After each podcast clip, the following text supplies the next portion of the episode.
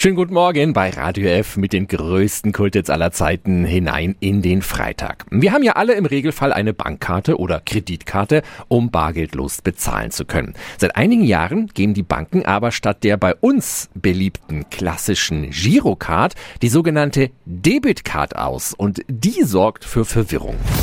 Radio F. Jetzt Tipps für ganz Franken. Hier ist unser Wiki Peter. Die Debitkarte, die ist international Standard. Aber kann ich damit auch überall bezahlen? Die Frage stelle ich an Tanja Beller, Pressesprecherin beim Deutschen Bankenverband. Guten Morgen. Ja, schönen guten Morgen. Was hat's denn auf sich mit dieser Debitkarte? Debitkarte heißt, dass wenn Sie diese Karte äh, zum bargeldlosen Bezahlen nutzen oder Geld vom Geldautomaten abheben, dass das direkt von Ihrem Girokonto abgebucht wird.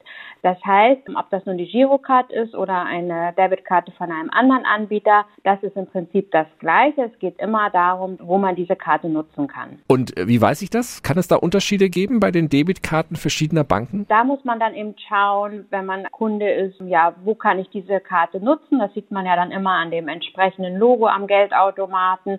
Und äh, welche Kosten kommen auf mich zu? Das ist eben individuell.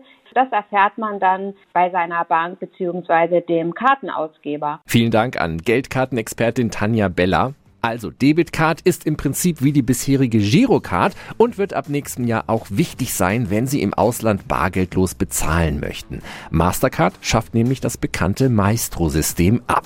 Alle Infos gibt's auch nochmal auf radiof.de. Tipps für ganz Franken von unserem Wiki Peter.